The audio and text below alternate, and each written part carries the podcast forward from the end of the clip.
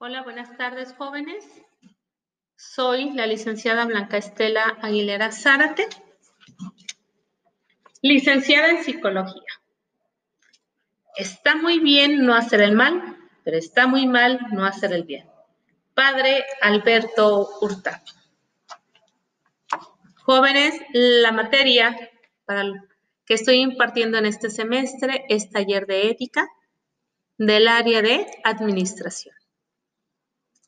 Les subí una lectura.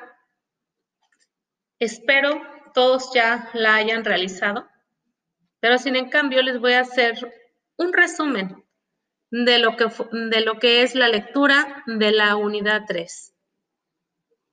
Hablando acerca de lo que son los valores morales y las actividades profesionales o lo que viene siendo lo que es la vocación de cada uno de nosotros.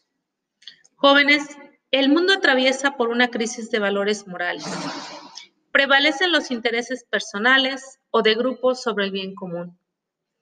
Sin en cambio, como les expliqué lo que es en la primera unidad, cómo está constituido el ser humano, por un cuerpo, un alma y un espíritu, en la parte de la constitución de lo que es el espíritu, sabemos que encontramos lo que es la conciencia ética, la cual tiene sus orígenes en la familia. Ahí se encuentra el primer contacto con los valores morales, mismos que se refuerzan o eliminan por las interacciones y relaciones que se desarrollan posteriormente en la escuela, el trabajo, la comunidad y la sociedad. La escuela es uno de los círculos ideológicos de mayor influencia en la conducta de la persona. Se induce sobre todo por, inciso A, programas o materias curriculares de ética. Inciso B, incorporación de temas sobre ética en los contenidos curriculares. Inciso C, práctica cotidiana del aprendizaje. Inciso D, y fundamental, ejemplo ético de profesores, autoridades y personal administrativo de la escuela. Inciso E, contactos vivenciales con otras instituciones educativas nacionales y extranjeras.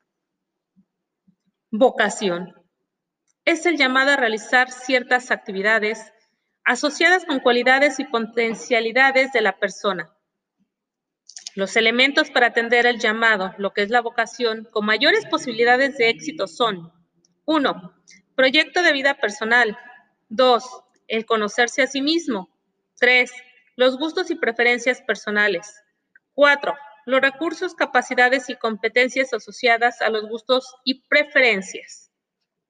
Sabiendo que la profesión se define mejor por su adjetivación profesionista, que significa persona que realiza muy bien su trabajo técnico, con mayor grado de intervención de la inteligencia, pero una inteligencia educada, y entrenada formalmente, generalmente escolarizada, por largos periodos para adquirir habilidades en un trabajo determinado.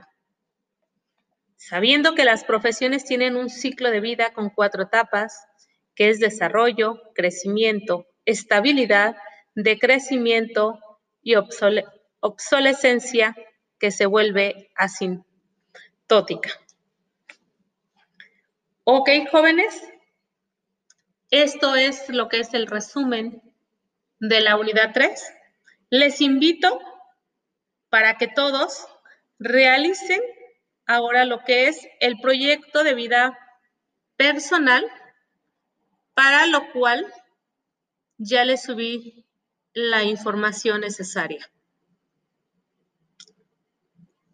No olvidando la autobibliografía que realizaron en la primera unidad como los test de personalidad.